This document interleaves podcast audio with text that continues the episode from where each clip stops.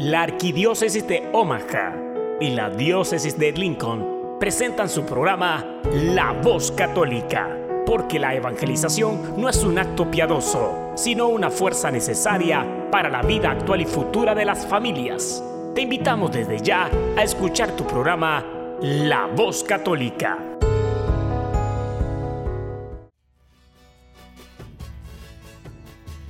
Saludos a todos nuestros audientes a este su programa La Voz Católica, una colaboración de la Arquidiócesis de Omaha y la Diócesis de Lincoln. Yo soy Ricardo Izquierdo, director de Ministerio Hispano de la Diócesis de Lincoln y su anfitrión de hoy.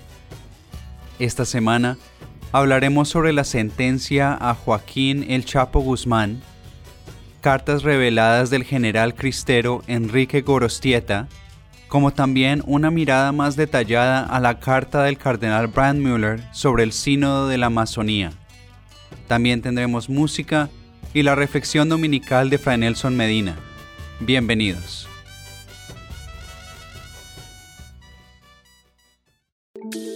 Todo lo que necesitas escuchar sobre el acontecer en nuestra iglesia lo escuchas aquí, en La Voz Católica, a continuación.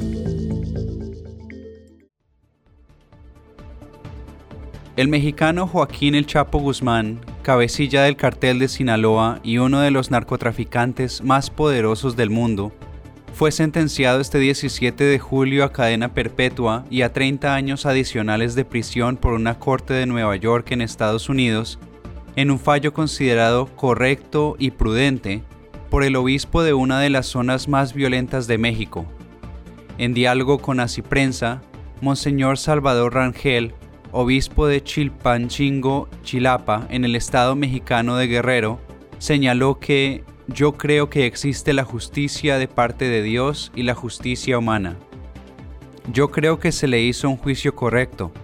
Yo confío más en las leyes americanas que en las mexicanas, y creo que juzgaron prudente dar esa condena a cadena perpetua más 30 años. De acuerdo a un comunicado de prensa del Departamento de Justicia de Estados Unidos, Guzmán fue encontrado culpable de ser un líder principal de una empresa criminal continua, el Sindicato de Crimen Organizado Mexicano conocido como el Cartel de Sinaloa, una acusación que incluye 26 delitos relacionados con drogas y una conspiración de asesinato. Además, la Corte determinó que el Chapo Guzmán deberá pagar 12.600 millones de dólares. En declaraciones a la prensa, el fiscal para el Distrito Este de Nueva York, Richard P. Donahue, aseguró que el mismo destino espera a aquellos que tomen su lugar. El capo del narcotráfico nacido en el estado de Sinaloa al norte de México estuvo activo desde mediados de la década de 1980. Fue arrestado en 1993 pero escapó de prisión en el 2001. Guzmán fue arrestado nuevamente en el 2014 y fue encerrado en una prisión de máxima seguridad, pero escapó al año siguiente. Las autoridades mexicanas lo capturaron por tercera vez en el 2016 y fue extraditado a Estados Unidos en el 2017. De acuerdo al Departamento de Justicia, el proceso al que fue sometido el narcotraficante evidenció los mecanismos usados por el cartel de Sinaloa para transportar toneladas de drogas a Estados Unidos, así como la violencia desplegada para mantener su poder en toda la región y más allá. Para Monseñor Rangel, la sentencia a El Chapo Guzmán es el fruto de los actos delictivos que él hizo, y creo que en concreto que esto debe ayudar a que otros muchos delincuentes vean que tarde o temprano tendrán que afrontar a la justicia y que todos tenemos que responder por las obras malas que hayamos hecho.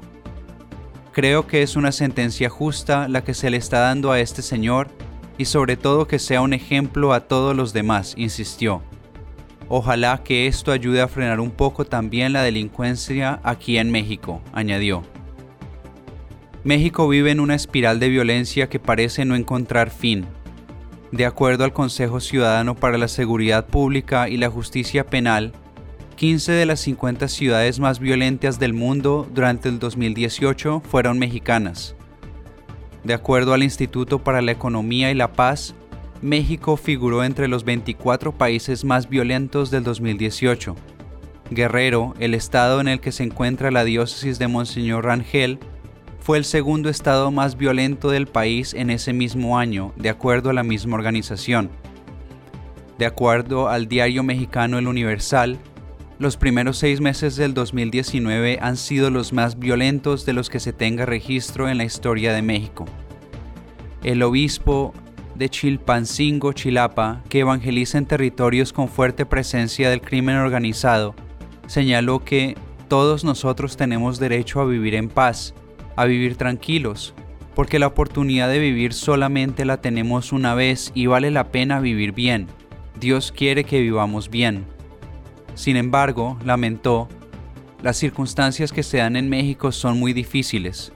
Yo creo que lo que afecta más es la corrupción en que se está viviendo desde los niveles del gobierno, así como en la misma sociedad, en el comercio. Al final, lo que predomina es la conveniencia política y económica, y creo que difícilmente van a desaparecer estos grupos delincuenciales mientras no lleguemos a la raíz del problema. Por ejemplo, la falta de oportunidades para estudiar o económicas, afirmó. Para el prelado mexicano es clave rehacer el tejido social que se nos ha descompuesto, y esto lo sabemos solo se puede lograr a base de principios y valores. Debemos apuntalar los valores desde la familia, la escuela, la sociedad, la iglesia, todos debemos apuntar a esos valores porque desgraciadamente tenemos generaciones carentes de esos valores, indicó. Tras recordar la violencia con la que el crimen organizado tortura y asesina a sus víctimas, Monseñor Rangel señaló que tenemos que enseñarles que debemos amar la vida, respetarla y cuidarla.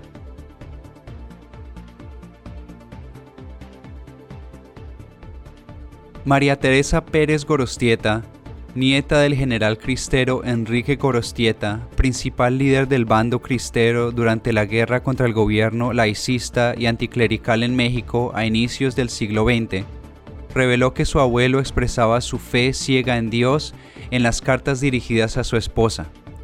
Así lo reveló en entrevista con la revista Pastoral Siglo XXI, periódico de la Arquidiócesis de Monterrey, Pérez Gorostieta señaló que su abuela y viuda del general cristero, Gertrudis Lazaga Sepúlveda, falleció en 1984 y dejó las cartas envueltas en un chal a mi mamá.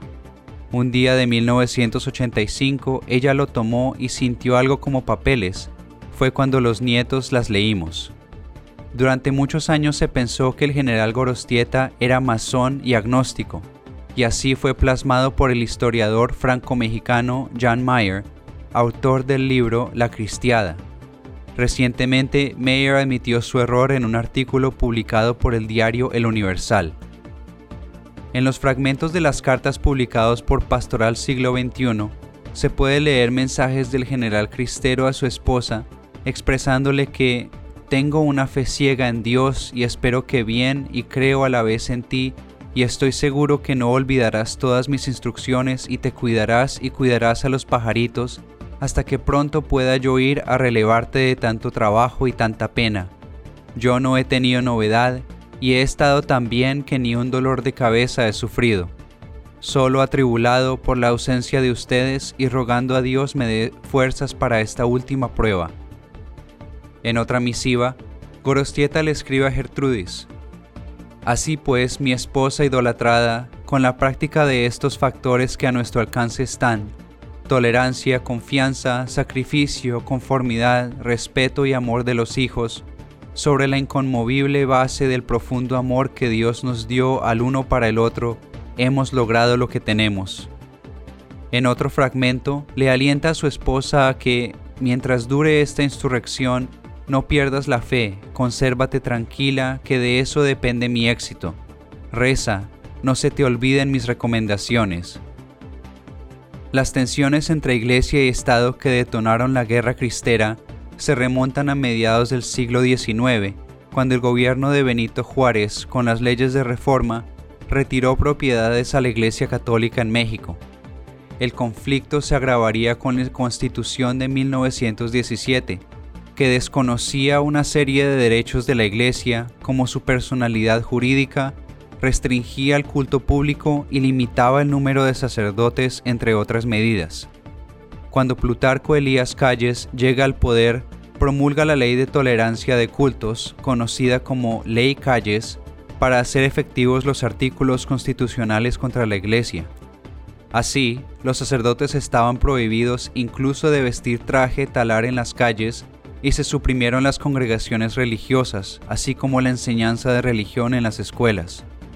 La intransigencia de calles llevó a que la Iglesia determinara suspender el culto en los templos el 31 de julio de 1926. Este sería el factor determinante para que en diversas ciudades del país, de forma espontánea y sin una organización central, pobladores se levantaran en armas contra el gobierno mexicano. La guerra, cristera concluyó oficialmente el 21 de julio de 1929 con la firma de acuerdos entre el arzobispo mexicano Leopoldo Ruiz y Flores como delegado apostólico del Papa Pío XI y el entonces presidente del país Emilio Portes Gil. Sin embargo, desconociendo los acuerdos, las autoridades continuaron persiguiendo y asesinando a oficiales y soldados cristeros durante los años siguientes. No sería hasta 1992 que se reformaría la Constitución de México, permitiéndole a la Iglesia tener personalidad jurídica. La nieta del general Cristero señaló que de adolescente me dolía que se pensara que era ateo, porque vivía mi abuela y ella sufría con eso. Cuando estudié leyes me importó menos, porque me enorgullecía que hubiera defendido el derecho a la libertad, y aunque dijeran que no era creyente, como quiera se reconocía el mérito, recordó. Sin embargo, añadió, solo cuando me acerqué más a la iglesia fue justo en el tiempo que leí las cartas, y eso, bueno, para mí fue explosivo porque no solo era mérito civil de hombre, de honor, sino mérito ante Dios como hombre espiritual y su familia teníamos sangre de mártir, así que imagínate. En la mañana del 15 de julio, unos desconocidos ingresaron a la capilla de Nuestra Señora del Rosario y San Antonio Galvao, en Guapimirim, Río de Janeiro, Brasil, y profanaron el sagrario al dejar esparcidas por el suelo las hostias consagradas. La parroquia de Nuestra Señora de la Ayuda de Guapimirim, a la que pertenece la capilla, expresó en su cuenta de Facebook que este hecho llenó de tristeza a la comunidad católica. La diócesis de Petrópolis, en cuya jurisdicción se encuentra la parroquia, también manifestó en una declaración su tristeza y solidaridad con la comunidad.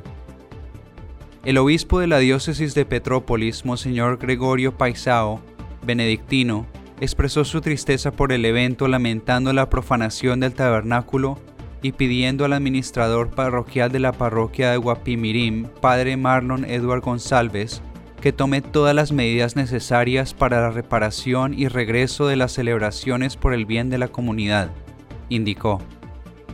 El prelado también dijo que es un momento para orar y orar por quienes cometieron este acto con Cristo vivo presente en la Eucaristía y en su iglesia. Según la parroquia, otros objetos también han sido dañados, sin embargo, el padre Marlon Edward enfatizó al sitio web de la diócesis que la gran pérdida fue la profanación de las hostias consagradas porque fueron arrojadas al suelo.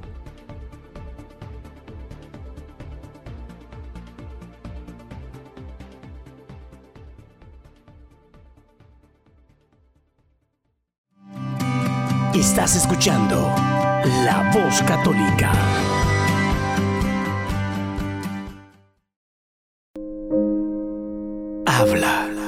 Que tu siervo escucha. Un segmento donde meditaremos las lecturas del día. Pidamos al Espíritu Santo que nos revele la verdad, porque la verdad nos hace libres. Habla, que tu siervo escucha.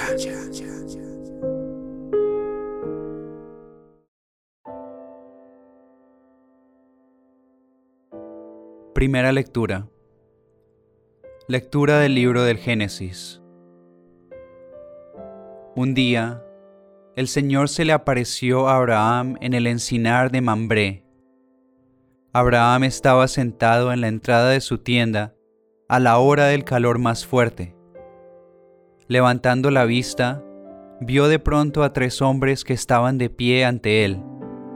Al verlos, se dirigió a ellos rápidamente desde la puerta de la tienda, y postrado en tierra dijo, Señor mío, si he hallado gracia a tus ojos, te ruego que no pases junto a mí sin detenerte. Haré que traigan un poco de agua para que se laven los pies y descansen a la sombra de estos árboles. Traeré pan para que recobren las fuerzas y después continuarán su camino, pues sin duda para eso han pasado junto a su siervo.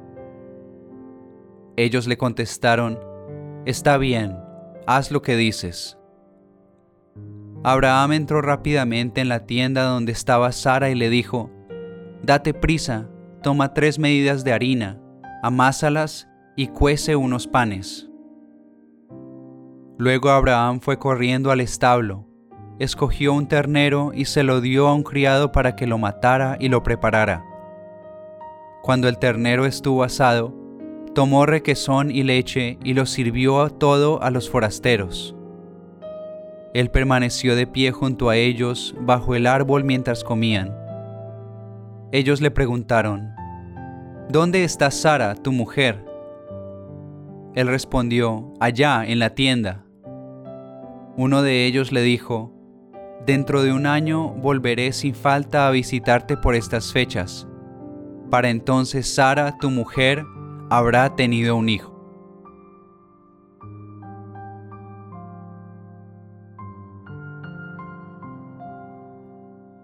Salmo responsorial, Salmo 14. ¿Quién será grato a tus ojos, Señor?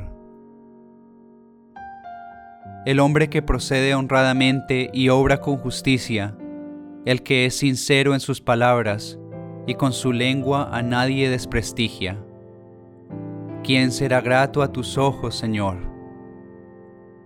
Quien no hace mal al prójimo ni difama al vecino, quien no ve con aprecio a los malvados, pero honra a quienes temen al Altísimo. ¿Quién será grato a tus ojos, Señor? Quien presta sin usura y quien no acepta soborno en perjuicio de inocentes. Quienes vivan así serán gratos a Dios eternamente. ¿Quién será grato a tus ojos, Señor?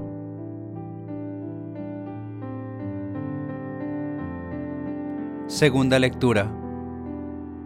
Lectura de la carta del apóstol San Pablo a los colosenses. Hermanos, ahora me alegro de sufrir por ustedes, porque así completo lo que falta a la pasión de Cristo en mí, por el bien de su cuerpo, que es la iglesia por disposición de Dios, yo he sido constituido ministro de esta iglesia para predicarles por entero su mensaje, o sea, el designio secreto que Dios ha mantenido oculto desde siglos y generaciones, y que ahora ha revelado a su pueblo santo. Dios ha querido dar a conocer a los suyos la gloria y riqueza que este designio encierra para los paganos, es decir, que Cristo vive en ustedes y es la esperanza de la gloria. Ese mismo Cristo es el que nosotros predicamos cuando corregimos a los hombres y los instruimos con todos los recursos de la sabiduría, a fin de que todos sean cristianos y perfectos.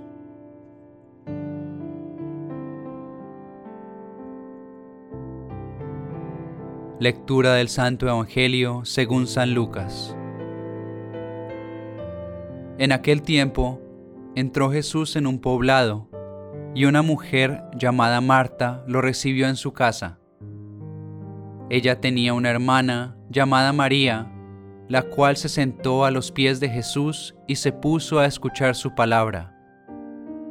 Marta, entre tanto, se afanaba en diversos quehaceres, hasta que, acercándose a Jesús, le dijo, Señor, ¿No te has dado cuenta de que mi hermana me ha dejado sola con todo el que hacer? Dile que me ayude. El Señor le respondió, Marta, Marta, muchas cosas te preocupan y te inquietan, siendo así que una sola es necesaria.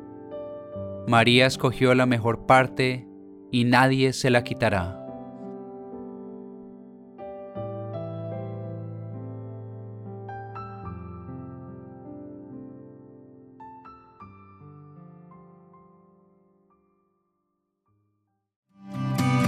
Estás escuchando La Voz Católica. Ahora tendremos a Fray Nelson Medina con nuestra reflexión de este domingo. Feliz domingo para todos. La primera lectura de hoy ha sido tomada del capítulo número 18 del Génesis y el Evangelio del capítulo décimo de San Lucas.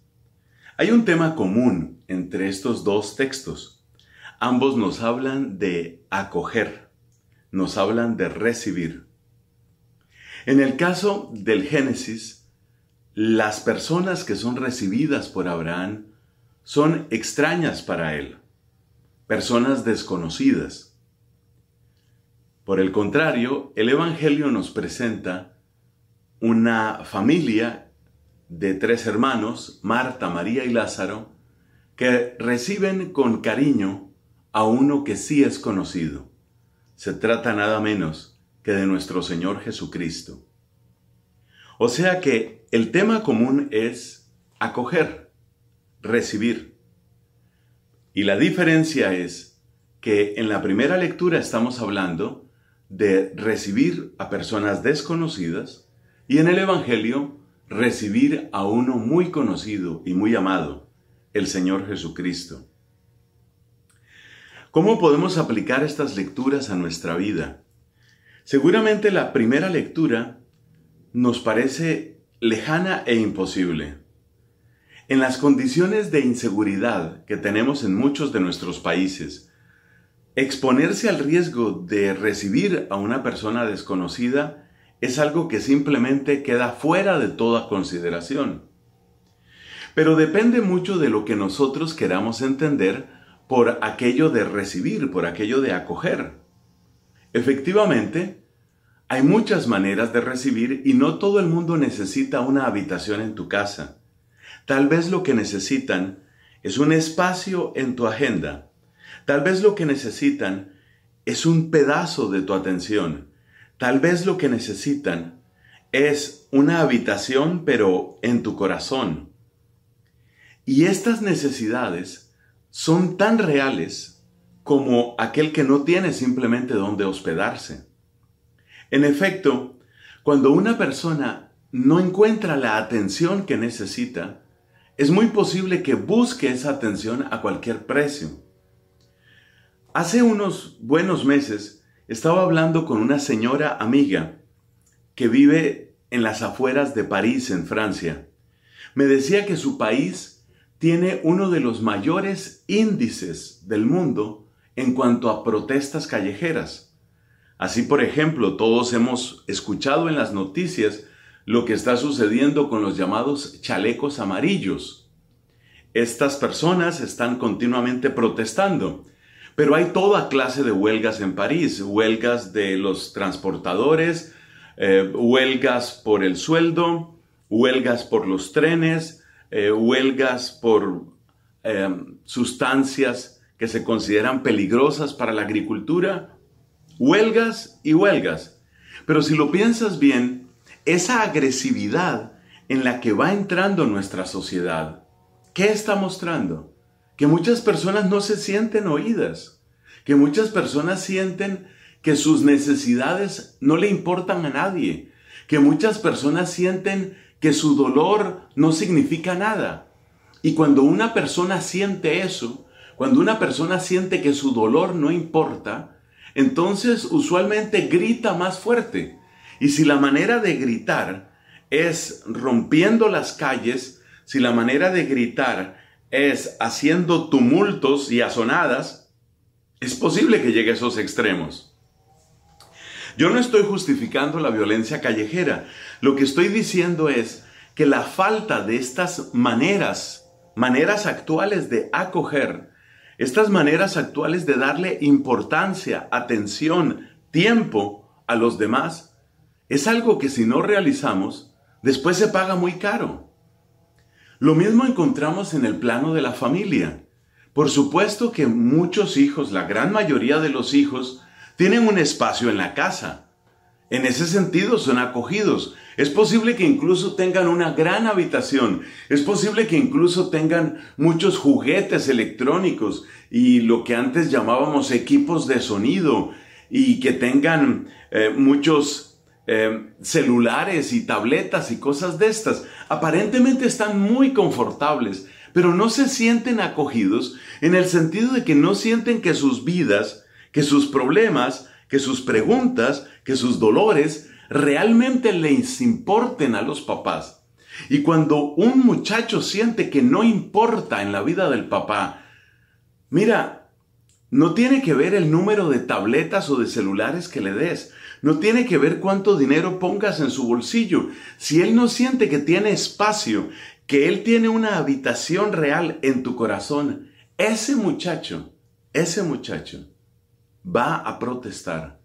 Y su protesta será diciendo que se va a suicidar, será diciendo que quiere irse a vivir con cualquier otro hombre o mujer. Esas son maneras de protestar. Yo estoy convencido que, sin que podamos generalizar absolutamente, pero una gran cantidad de estos piercing y tatuajes y modas extravagantes y yo rompo con la fe de mis padres, ¿Qué hay detrás de todo eso? Muchas veces lo que hay es, no me siento acogido, no me siento escuchado. Por eso tenemos que aprender de las lecturas de hoy lo que significa acoger. Es literalmente una cuestión de vida o muerte para algunas personas. Hay personas que realmente sienten que la vida se les está extinguiendo y hay personas que sienten que si no van a encontrar atención y amor, simplemente no vale la pena vivir. Pero sabes una cosa, Tú y yo podemos impedir que esas tragedias sucedan. No esperemos tiempo para brindar esa mano y para abrir ese espacio. Amén. Este fue Fray Nelson Medina con la reflexión dominical. Estás escuchando La Voz Católica. Ahora tendremos a Maribel Arriaga con sus dos canciones Dulce Madre y Cerraste tus ojos.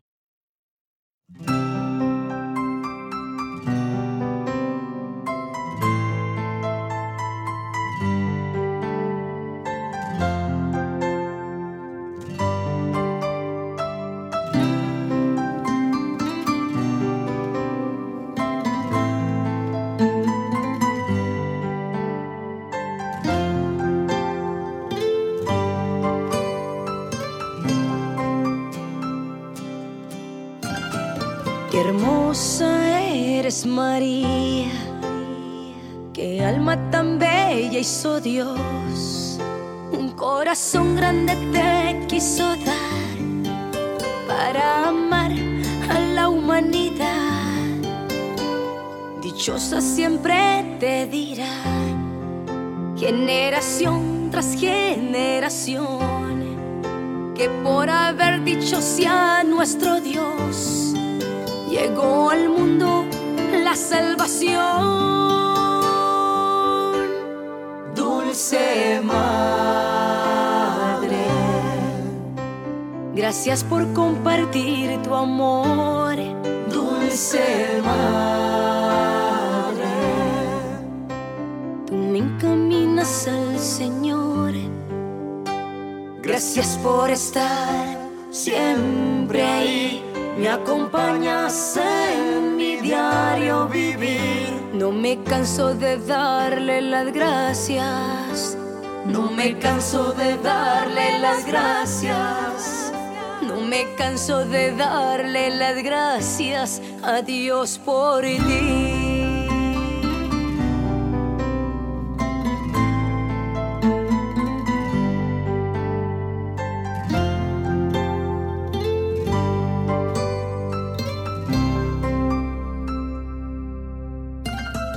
Hermosa eres María, qué alma tan bella hizo Dios, un corazón grande te quiso dar para amar a la humanidad. Dichosa siempre te dirá, generación tras generación que por haber dicho sea nuestro Dios, llegó al mundo la salvación.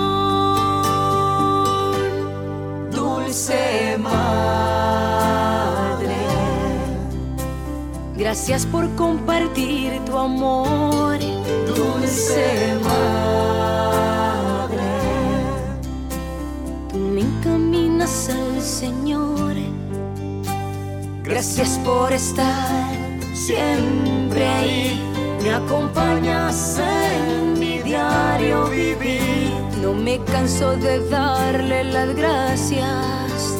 No me canso de darle las gracias. No me canso de darle las gracias a Dios por ti.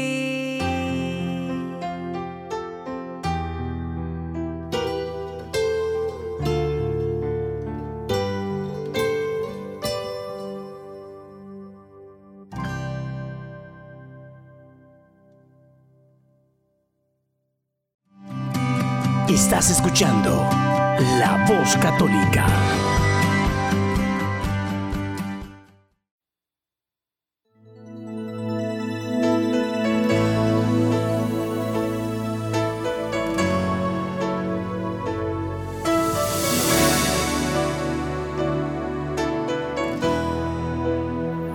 Le doy gracias a Dios por habernos prestado tu vida, tu compañía.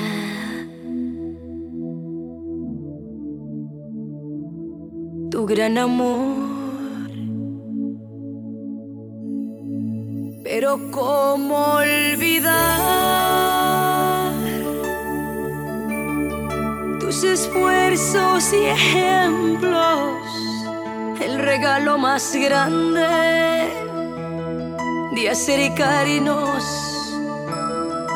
a Dios. Sé que no puedo negar que tú me haces falta. pero hoy puedo entender morir, que el morir es vivir y cerraste tus ojos.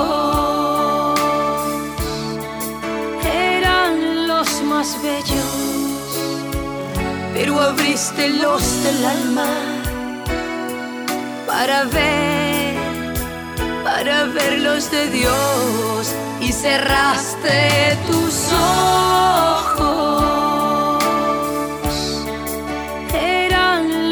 Más bellos, pero abriste los del alma para ver, para ver los de Dios.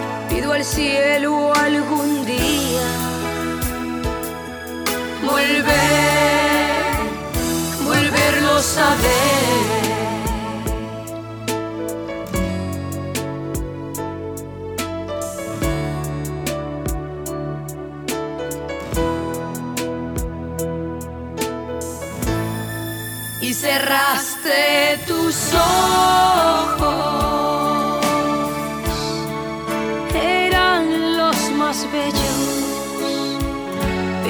abriste los del alma para ver, para ver los de Dios y cerraste tus ojos. Eran los más bellos, pero abriste los del alma para ver, para ver los de Dios. Pido al cielo algún día volver,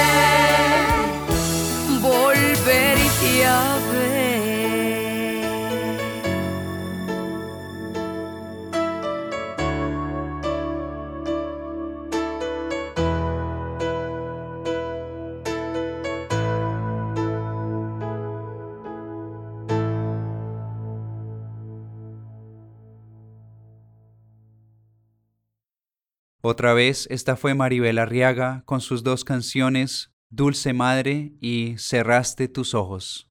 Ahora tenemos a Alejandro Bermúdez que hoy nos habla sobre el próximo sínodo de la Amazonía.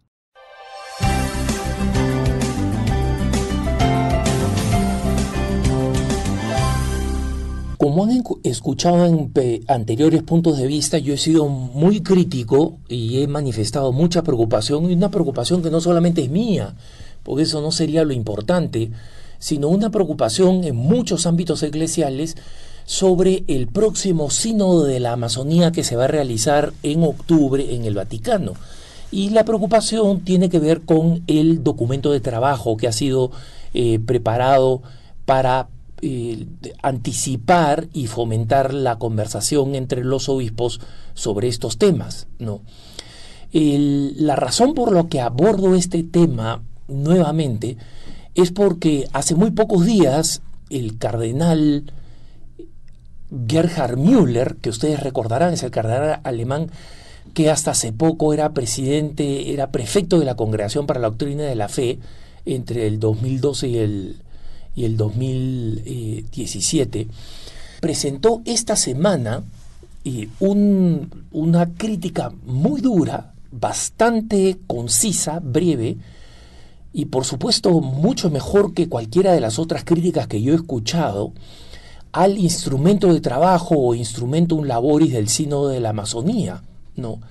Y entre las distintas cosas que quiero compartir con ustedes, resumiendo un poco este documento del cardenal eh, Müller que hemos publicado en Así Prensa, o sea que ustedes pueden leerlo en español en Así Prensa, es que realiza una serie de críticas teológicas, algunas de las cuales pueden estar un poquito por encima de los que no estamos familiarizados con eh, la alta teología que domina el cardenal Gerhard Müller.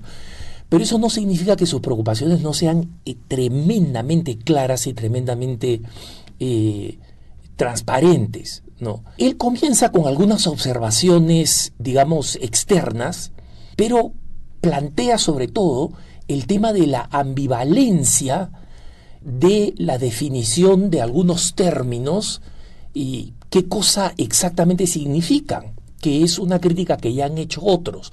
¿Qué cosa quiere decir eh, muchas de las palabras que están utilizadas ahí y que parecen palabras clave utilizadas simplemente para provocar determinados sentimientos y para confundir para aquellos que creen una cosa en torno a esas palabras versus, o en contra de lo que los autores de este texto creen que significan esas palabras. ¿no? El, el cardenal comienza diciendo que el texto que es este, bastante extenso, posee, y acá lo cito textualmente, algunas redundancias tediosas y si se eliminaran todas las repeticiones, el texto quedaría fácilmente reducido a la mitad, incluso menos. Y es verdad, pero él reconoce que cuando se construye un texto en un comité eh, tiende a ser redundante, ¿no? Pero él dice que el problema no es tanto la excesiva extensión del texto, sino, cito nuevamente, el hecho de que no se aclara el significado de los términos clave, que son utilizados de manera ambigua. Por ejemplo, él pregunta, hay conceptos que simplemente no son explicados. ¿Qué cosa significa camino sinodal? ¿Qué significa desarrollo integral? ¿Qué significa iglesia samaritana sinodal y abierta? ¿O qué cosa significa iglesia de apertura, iglesia de los pobres, iglesia del Amazonas? ¿No? Significa, por ejemplo, esto lo pregunto yo, no lo dice el cardenal, significa una iglesia que está en el Amazonas, que es como propiamente se dice, no, no se dice la iglesia colombiana, se dice la iglesia en Colombia, ¿no? Es la manera adecuada de decirlo, porque existe una sola iglesia, ¿no? Entonces, esta es la primera objeción que, que presenta el cardenal. Eh, y, no es poca cosa, porque al final eh, la ambigüedad en el uso de una cantidad enorme de términos produce precisamente eso, produce que nadie tenga idea de qué cosa se está hablando y que en consecuencia se apunte a un sínodo eh, en el cual eh, los obispos podrían estar hablando uno encima del otro porque entienden cosas distintas sobre esta terminología. ¿no? En segundo lugar, eh, lo más importante es que, y acá cito al, al, cardenal Müller, dice, la estructura del texto presenta un giro radical en la hermenéutica de la teología católica. Hermenéutica, recuerden ustedes que significa lectura, interpretación de la teología católica, diagnóstico, análisis, ¿no? Y él sigue diciendo, en el instrumento laboris, toda la línea de pensamiento se vuelve autorreferencial, o sea, con textos inventados por ellos mismos, y circula en torno a los últimos documentos del magisterio del Papa Francisco, que no está mal, pero con escasas referencias a Juan Pablo II y Benedicto XVI. Eh, tal vez, dice el cardenal eh, Müller, se desea así mostrar una especial lealtad al Papa, o tal vez se crea que es posible evitar los desafíos del trabajo teológico cuando se hacen constantes referencias a palabras clave muy conocidas y a menudo repetidas, que los autores llaman de una manera bastante vulgar el mantra de Francisco. Y acá cita el texto del instrumento laboris. Efectivamente, el instrumento laboris habla, hablemos del mantra de Francisco. ¿Cómo uno puede utilizar una, una, palabra que es utilizada en el, en el lenguaje español? En, en español sabemos que que proviene básicamente del hinduismo y que significan esas frases que se repiten, tipo Om, tipo Om, o los Hare Krishna, que dicen Hare Krishna, Hare Krishna, Krishna Krishna, Hare Hare. Esos son mantras, ¿no? Entonces, el, cuando se utiliza la palabra mantra, se utiliza para explicar estas repeticiones, pero nunca para expresar ideas clave del pensamiento del Papa, ¿no? Entonces, el, cardenal en esta línea destaca que los autores del instrumento laboris confunden los papeles del magisterio por un lado y de la Sagrada Escritura por el otro. E incluso él dice que se llega hasta el punto de afirmar que hay nuevas fuentes de la revelación. Nueva fuente de la revelación. Cuando nosotros sabemos, hermanos, que el magisterio y la Sagrada Escritura y la tradición divina y la Sagrada Escritura confluyen para formar una única revelación que ya ha sido absolutamente completada, ¿no? Y justamente el cardenal Müller dice, la Sagrada Escritura y la tradición son las únicas fuentes de la revelación, ¿no? Entonces, eh, Müller se muestra muy crítico con el método de trabajo utilizado por una organización brasilero-sudamericana que se llama la Red Eclesial Panamazónica, ¿no? una organización recién creada el 2014, que fue creada precisamente para qué? Para hacer este documento de trabajo. O sea, ellos recibieron y recopilaron todos los textos y eh, terminaron produciendo este texto de trabajo. Esta es una revelación del, del, del carnal Müller que es muy importante, ¿no? Porque efectivamente eh, señala que el documento de trabajo que debió ser elaborado por el sínodo, por un equipo amplio, terminó siendo eh, organizada por esta red eclesial panamazónica.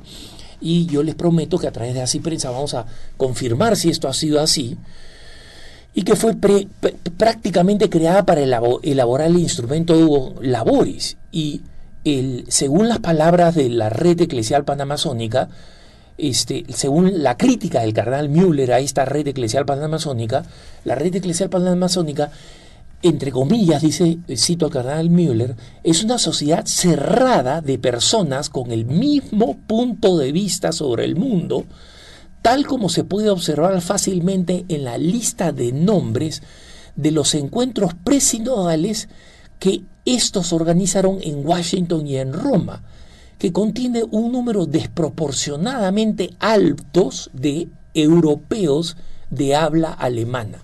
Imagínense ustedes, ¿no? Europeas de habla alemana. Ya habíamos hablado de uno de estos encuentros y preguntaba qué tienen que ver los alemanes que están bien lejos de la cuenca amazónica, ¿no? Y por eso que el, el cardenal Müller señala que en el documento los autores se identifican con la llamada teología india y con frecuencia se citan mutuamente. O sea, el autor tal cita al autor tal, que a su vez cita al otro y citan sus propios eh, eh, textos y que lo más lamentable, eh, según las palabras del cardenal Müller, es la inmunidad, o sea, la cerrazón de este grupo a muchas objeciones planteadas con con seriedad. ¿Por qué? Porque acusan a estas otras organizaciones o individuos de, entre comillas, doctrinarismo, dogmatismo, ritualismo, clericalismo, diciendo que es imposible hablar con los que tienen alguna crítica a este documento. Y por eso han sido completamente refractarios a recibir cualquiera de las críticas. ¿no? Eh, lo lamentable, dice el, el ex prefecto de la Congregación para la Doctrina de la Fe, es que muchos de los teólogos que han sido convocados para esta reflexión, pienso por ejemplo en el cardenal Casper, ¿no? Eh, el cardenal alemán, eh, o el cardenal Marx, también alemán, dice él, carecen de experiencia en Sudamérica y si se les ha encomendado este encargo de trabajar en el futuro documento, en el documento de trabajo de la Amazonía, es porque, y acá cito textualmente al cardenal Müller, es porque ellos siguen la línea oficial y controlan los temas del camino sinodal que han emprendido la Conferencia Episcopal Alemana y el Comité Central de los Católicos Alemanes.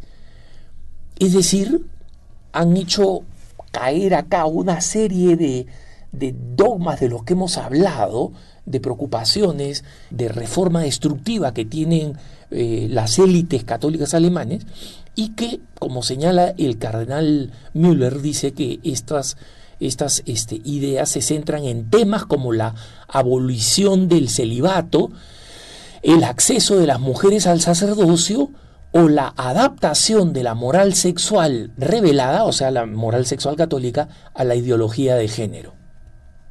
Eh, este es un tema muy importante, pero a esto se suma esta visión, eh, esta preocupación del carnal Müller, al hecho de que no existe verdaderamente en el documento un deseo de una auténtica evangelización. Se habla de la palabra evangelización, se la utiliza un par de veces, se habla de nueva evangelización, pero nunca en el contexto de que las personas que tienen creencias religiosas, que muchas veces se contactan con devociones demoníacas o malignas, ¿no? Eh, tienen que ser evangelizadas y presentadas con el Evangelio justamente una de las cosas que dice el cardenal Ratzinger es que eh, hay que advertir que existe un gran peligro en este concepto de cosmovisión presente en el instrumento Laboris. Dice él, una cosmovisión, o sea, la manera de ver el cosmos, la, manera de organizar el cosmos, la, idea del cosmos que tienen los numerosos nativos de la selva amazónica, una cosmovisión, dice el cardenal Müller, con sus mitos y el mágico ritual de la madre naturaleza o de sus sacrificios a los dioses, entre comillas, y espíritus que causan un gran temor o que nos seducen con falsas promesas, no pueden ser un enfoque adecuado para la venida del Dios Trino en su palabra y en su Espíritu Santo. ¿Esto por qué lo dice el carnal Ratzinger? El carnal eh, Müller, perdón. Porque el carnal Müller sabe que eh, la propuesta del instrumento de la Oris es que fundamentalmente se utilice constantemente la palabra respetar. Por supuesto que hay que respetar, pero hermanos, si una persona cree en el demonio, yo tengo que respetar a la persona, pero no puedo respetar su creencia porque es una creencia equivocada desde la perspectiva del Evangelio. Tengo que evangelizarlo. No puedo llegar a un ritual intermedio influido por sus perspectivas demoníacas este, simplemente por una cuestión de respeto. Y eso es lamentablemente lo que propone el instrumento en laboris. ¿no? El cardenal pide mayor eh, eh, seriedad, precisamente por esto, a los responsables del instrumento en labores y pregunta, eh, sobre todo cuando se dice que la formación de los seminaristas tiene que ser una formación en la cultura indígena, en la cosmovisión indígena, en la mm, visión indígena, en los cultos indígenas, en las tradiciones indígenas, en la medicina indígena. Entonces, el, el cardenal Müller con toda razón pregunta, y acá cito textualmente su pregunta, ¿acaso en la formación de los futuros pastores y teólogos debe sustituirse el conocimiento de la filosofía clásica y moderna, de los padres de la Iglesia, de la teología actual y de los concilios por la cosmovisión amazónica y la sabiduría de los antepasados indígenas con sus mitos y rituales? Y sigue diciendo, la contemplación del cosmos es sólo la ocasión para glorificar a Dios y su maravilloso trabajo en la naturaleza y la historia. El cosmos, sin embargo, no tiene que ser adorado como Dios, como proponen estas comunidades nativas. Solo el creador debe serlo, dice el cardenal. Y por otro lado dice, hay conceptos que han sido infiltrados acá que tienen que ser completamente rechazados, como el concepto de teología indígena o de ecoteología, porque él dice, la teología indígena o la, teología india no existe, y la ecoteología tampoco existe, por más que, que, que, algunos digan que hacen ecoteología. El cardenal Müller con su claridad teológica dice, estas teologías cito textualmente, son un invento de los románticos sociales. ¿no? Entonces, la teología, recuerda el, el, cardenal Müller, es el entendimiento de la revelación de Dios en su palabra, en la profesión de fe de la iglesia, y no es una nueva y continua mezcla de sentimientos del mundo y de puntos de vista del mundo, o de constelaciones religiosos morales del sentimiento cósmico panteísta, ni es una mezcla de los sentimientos del propio yo con los del mundo, que, son, que es lo que propone el, el, instrumento Laoris. Por el contrario, dice eh, el cardenal Müller, nuestro mundo natural es la creación de un Dios personal, no es esta masa no panteísta. La fe en el sentido cristiano es, por lo tanto, el reconocimiento de Dios en su palabra eterna que se hizo carne. Es la iluminación del Espíritu Santo para que reconozcamos a Dios en Cristo. No es esta mezcla rara de sentimientos, ¿no? Y el cardenal Müller eh, eh, concluye eh, su análisis este de seis páginas, que como digo, vale la pena leerlo, en la página de, de Así Prensa está presente, y dice que eh, lo que falta en el documento es un testimonio claro de la comunicación de Dios en el verbum incarnatum, es decir, en Jesucristo, en el verbo encarnado. Falta la explicación de la sacramentalidad de la iglesia, es decir, que la iglesia es el camino de salvación, de los sacramentos como medio objetivo de la gracia, en lugar de meros símbolos autorreferenciales y el carácter sobrenatural de la gracia.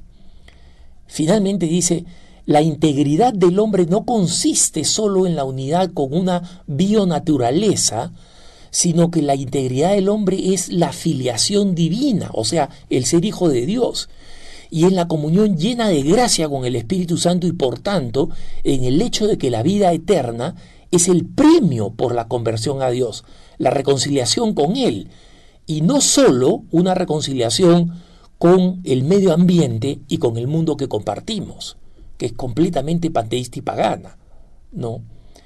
Y el cardenal concluye lamentando, ¿no? Y esperando que en el sino se sanen estos graves errores del instrumento de trabajo y dice, en lugar de presentar un enfoque ambiguo con una religiosidad vaga, y un intento inútil de convertir al cristianismo en una ciencia de la salvación al sacralizar el cosmos y la biodiversidad de la naturaleza y la ecología, tenemos que mirar el centro y el origen de nuestra fe. Estas son palabras fundamentales que tienen que mm, una vez más traernos la atención sobre la gravedad de este eh, sino de los obispos sobre la Amazonía en octubre, pero una vez más, repito, vale la pena leer íntegramente el excelente documento de el cardenal Müller. Que tengas un buen día.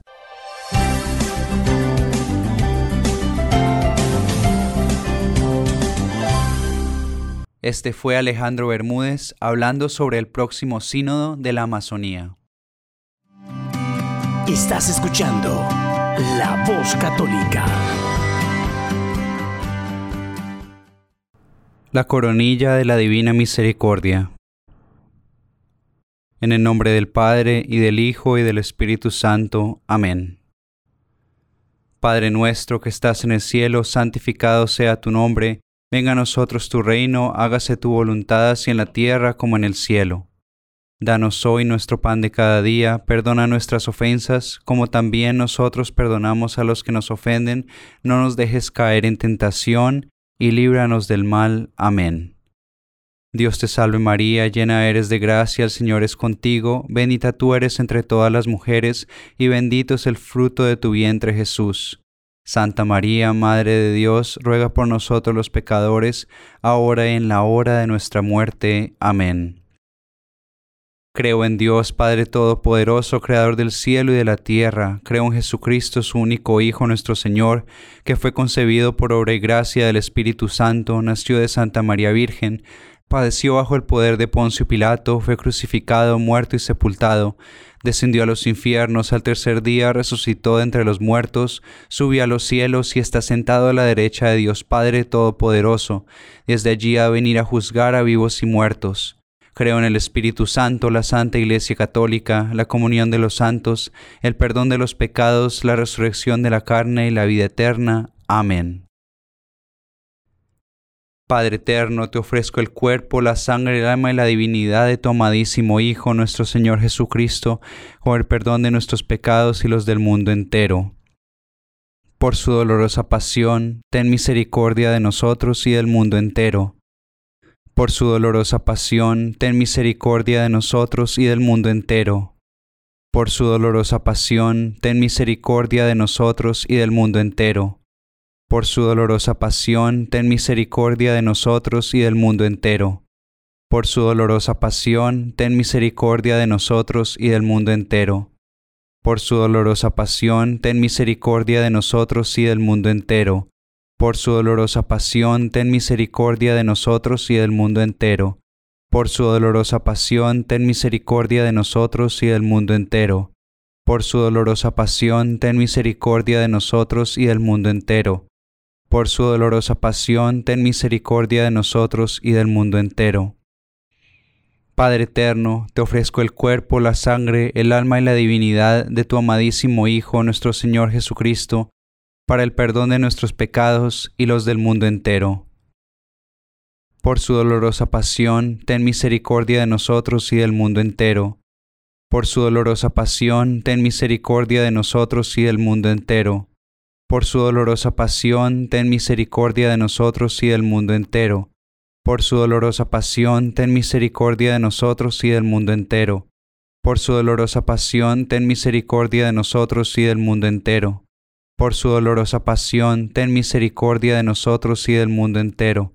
Por su dolorosa pasión, ten misericordia de nosotros y del mundo entero. Por su dolorosa pasión, ten misericordia de nosotros y del mundo entero. Por su dolorosa pasión, ten misericordia de nosotros y del mundo entero. Por su dolorosa pasión, ten misericordia de nosotros y del mundo entero. Padre eterno, te ofrezco el cuerpo, la sangre, el alma y la divinidad de tu amadísimo Hijo, nuestro Señor Jesucristo, para el perdón de nuestros pecados y los del mundo entero. Por su dolorosa pasión, ten misericordia de nosotros y del mundo entero. Por su dolorosa pasión, ten misericordia de nosotros y del mundo entero. Por su dolorosa pasión, ten misericordia de nosotros y del mundo entero por su dolorosa pasión, ten misericordia de nosotros y del mundo entero. Por su dolorosa pasión, ten misericordia de nosotros y del mundo entero.